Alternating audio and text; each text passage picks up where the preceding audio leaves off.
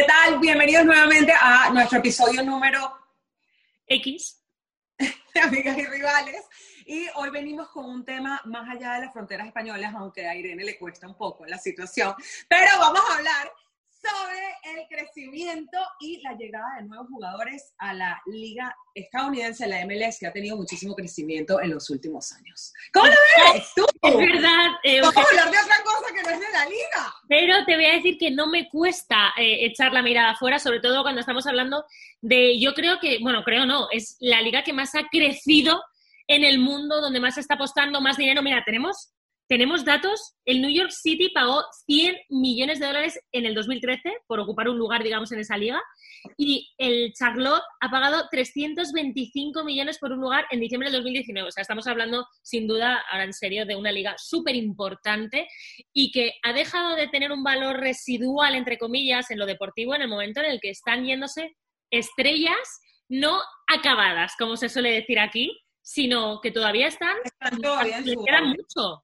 Totalmente. Bueno, hablando de datos de la MLS, para los que nos están viendo, que yo entiendo que no es, no, o sea, al ser un, un, esquema deportivo de franquicia como lo es en Estados Unidos, la mayoría de los deportes, la NFL, la NBA, la MLS también, el, el tema de la franquicia quizás evita que haya como que esa relación, esa pasión por un club que te identifica eh, a nivel de tu ciudad natal o de, o de, generaciones. Obviamente es una liga muy nueva. Sin embargo, hemos visto el éxito de ligas como la, la, la NFL o la NBA o el MLB, eh, la liga de las ligas mayores de béisbol, que sí han generado un impacto y que, bueno, este, se sabe que los, el retorno de la, la, NFL, o sea, un Super Bowl, eh, genera los ingresos más altos de cualquier evento deportivo a nivel mundial.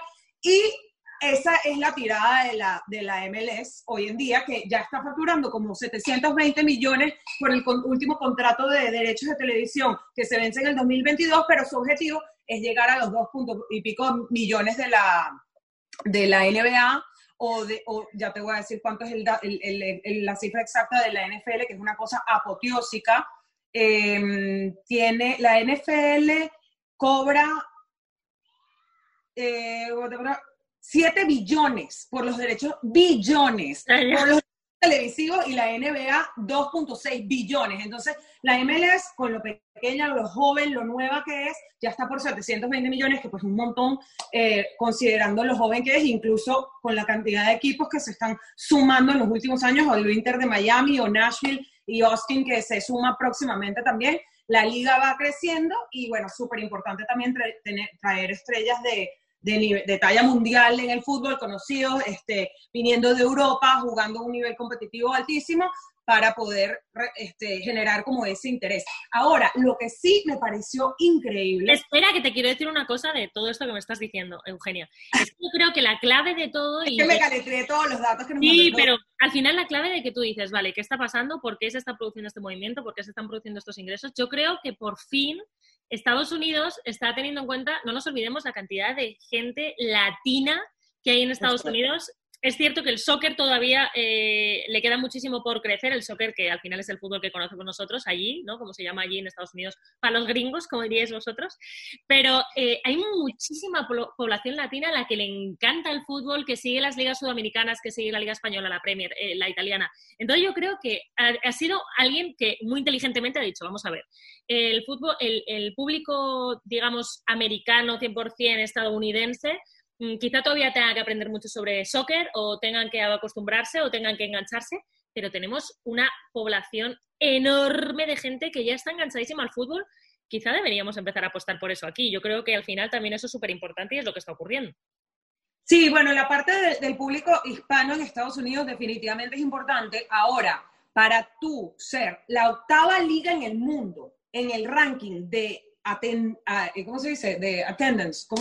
Sí, de espectadores. De, de, de, que va a los estadios. No, no, de espectadores no solo sí, los estadios. sino de presencia en el estadio. Es la octava liga en el mundo. De, yo flipo, o sea, una liga que es súper joven y que si nos ponemos a ver exclusivamente al mercado hispano, el mercado hispano mira mucho hacia la Liga Española por descendencia, o el 80% de los hispanos en Estados Unidos son mexicanos. Y la Liga Mexicana de Fútbol es una liga súper importante, súper grande, con muchísima historia, con muchísima rivalidad y que la gente se siente muy identificada, sobre todo los, los hispanos en Estados Unidos, los mexicanos en Estados Unidos, si es una liga que aunque no estés en México, se sigue muchísimo desde Estados Unidos porque es un tema cultural, ¿no? Pero más allá de eso, yo creo que las segundas o las terceras generaciones de hispanos en Estados Unidos ya se están pensando en, empezando a identificar más con los equipos de la MLS. De Estados Unidos. De los hispanos. También, o sea, Seattle es el estado más, eh, más futbolero del mundo, tiene el mejor equipo de, femenino. Tenemos un, un país que históricamente ha sido el top uno o dos cuando Brasil se les ha adelantado bicampeonas del mundo. El soccer ha sido, el soccer femenino ha sido algo súper seguido en la historia y lo que está creciendo ahora muchísimo es la parte masculina porque siempre ha tenido esa competencia con el fútbol americano, pero la parte que tú mencionas de los latinos y la estrategia de, de venderlo a través de ese ojo latino yo creo que depende también mucho de la ciudad de, de, la cual es base la franquicia. Entonces, el, el, tema del término soccer me llama mucho la atención porque sí, o sea, uno habla de fútbol, fútbol, fútbol en inglés tal, y de repente que soccer, es como los italianos, cae. O sea, cualquier cosa, ¿sabes? Es como que los italianos no podían decirle fútbol, o sea, ¿por qué? Porque Entonces, eso es un tema que aquí en Estados Unidos sí es como que soccer, o sea, ¿de dónde salió la palabra soccer?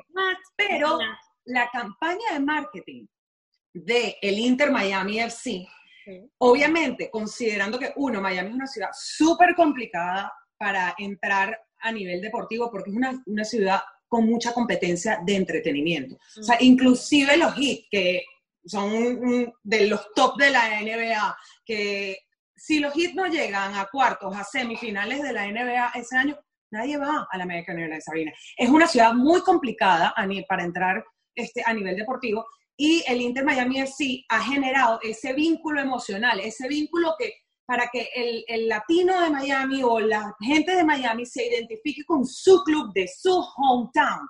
Entonces, en vez de, como obviamente Miami estamos invadidos, lo tenemos invadido todos los venezolanos, argentinos, colombianos, o sea, mucho latino, el, la, el hash, o sea, el, tagline, no, el lema del, del, de la campaña de marketing del Inter no es Your Soccer is here, es Your Football. En español, P-U-T-B-O-L is here. Entonces, un poco compitiendo también con los Marlins, este, los Marlins y los, y los Dolphins, que pues todos son equipos de Miami, y era como para marcar esa diferencia entre nosotros somos, por fin. bueno aplausos sabes la que, lo que precisamente ese equipo aquí se, se está hablando muchísimo en Europa de, del Inter de Miami precisamente porque claro sobre todo en Madrid que es donde yo me encuentro cuando de repente nos despertamos con la sorpresa de que Higuaín nuestro Higuaín el Pipita se va para Higuaín no, ya, no hace rato que no es de ustedes bueno pero Higuaín nos ha, dado, nos ha dado ligas. Nos ha dado una que yo recuerde que fue clave.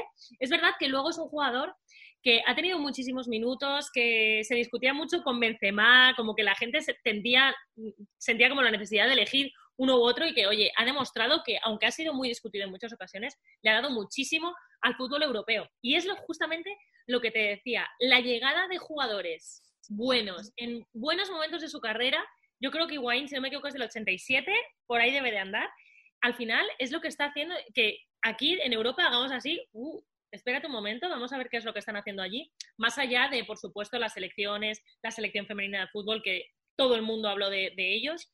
Pero ahora de repente, ojo con la MLS, que, igual ya no es Henry que se va cuando ya está en el equilibrio de su carrera, o Rafa Márquez. Es que ahora estamos hablando de o estamos hablando de Dos Santos, estamos hablando de Higuaín, estamos hablando de Chicharito. Chicharito también en Los Ángeles, es verdad. O sea, al final. Carlos Vela. Ojo, Vela también, nuestro Vela, nuestro Chicharito, que igual van a ver los partidos de la MLS y van a ser interesantes. Sí, mira, eh, sí, definitivamente ha sido como una estrategia muy inteligente de Don Garber, que es el presidente de la MLS, este, utilizar esas figuras emblemáticas del fútbol a nivel mundial para hacer que se volteen las cabezas hacia acá y empezarle a dar cierto prestigio. Tienes muchísima razón con respecto al tema de que en, su momento era como que, bueno, sí, cuando no sé quién se vaya a retirar, pues ya se irá a facturar sus últimos milloncitos la Claro, y pasó con Henry, pasó con Villa, etcétera, etcétera, Beckham en el LA Galaxy. Eh, eh, sí es verdad que ahorita, o sea, si nos ponemos a ver, Vela, Dos Santos, Chicharito, Joseph Martínez, han venido a jugar el prime de su carrera acá. O sea, son, son jugadores súper jóvenes todavía, que tienen muchísimos años de carrera por delante y que la están rompiendo acá. Joseph Martínez, que en su momento estuvo en Torino, que ha sido uno de los mejores jugadores de, de la selección de la Vinotinto de Venezuela, Joseph se, era totalmente obviado en Europa y de repente llega acá y es el, el MVP de la MLS, este, la está rompiendo.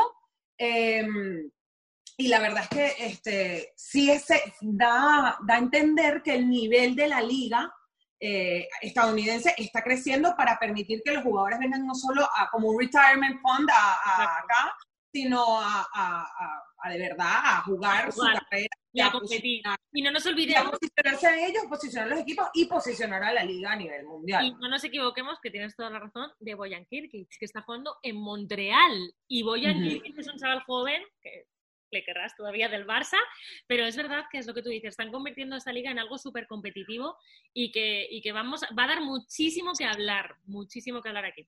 Bueno, y eh, considerando que ahorita los últimos fichajes, que es lo que vamos a hablar para terminar este capítulo de la MLS, y esto se, lo vamos a hablar más adelante porque seguro se va a dar mucho, mucho contenido ahora teniendo a Higuaín aquí en la ciudad de Miami. La gente está muy emocionada, la familia, como le dicen a, a la afición del Inter Miami FC, Ahora se reencuentra además con Blaise Matuidi, que también viene de la Juve. Entonces son dos jugadores que vienen de la Juve, que ya se conocen, con una trascendencia internacional. Y yo, o sea, a mí Higuaín es un jugador que, sí, que considero que ha sido muy criticado, pero siempre considero que también ha sido un jugador clave en todos los equipos. O sea, no es un jugador que se ha fichado para tenerlo en el banquillo. Y este, ya sea en la selección argentina, en el Madrid en su momento, últimamente en la Juve, siempre fue un jugador clave este, dentro del equipo y ahora que se reencuentra aquí con Matuidi también lo dijo, o sea, lo conozco hace cuatro años, es un jugador que es, muy desestabilizante, que siempre es clave en todos los juegos, que siempre forma parte del vestuario, siempre es como esos jugadores que, que, que no te, o sea, como que no, es como parte del balance de un equipo como tanto en el campo como en el vestuario. No he oído como que en ningún momento alguien que diga, no, hay una mala relación entre, excepto la situación de Benzema, que es lo que, lo quería, lo que quería que me sí, comentara. Era una, era, el tema con Benzema fue más una cosa eh, de la competitiva. Sí, pero... Claro, están peleándose por el 9, obvio. Conflicto no hubo. Y, y, sobre todo cuando aquí ya la gente abrió los ojos y dijo, espera un momento, es que Benzema no es un 9, aunque lo lleve en la espalda, ¿sabes? Es que este es otro tema. O sea, realmente cuando se asociaron, eh, eran imparables cuando se asociaron. Por cierto, eh, solamente también para cerrar esto, quiero lanzar una cosa al aire. Estamos hablando de Matuidi, de Higuaín. Yo no descartaría que Cristiano Ronaldo en algún momento llega a jugar en la MLS. No sé en qué equipo, no sé si va a ser en el Inter de Miami, pero sé que le gusta mucho Estados Unidos y eh, tiene 35 años. Y además Cristiano le Yo creo que en, su momento varios jugadores van a terminar jugando acá. Eh, eh, yo lo, lo, considero, sobre todo jugadores de la liga, que con familia considero que es una buena opción para que los hijos vengan, aprendan inglés, tarará, tengan otra experiencia de vida yo, si yo fuese futbolista o la esposa de un futbolista, yo consideraría muchísimo más venirme a la MLS que ir a China.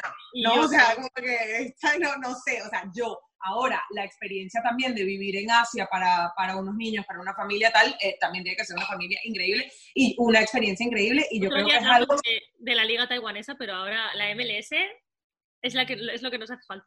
Y bueno, vamos a hacer un capítulo también de las mejores ligas del mundo. Yo creo que para jugar tu Prime y para jugar tu retiro. Porque yo creo que parte de las oportunidades que tienen los jugadores es de poder ir a cualquier parte del mundo y vivir la experiencia. Pero no te adelantes.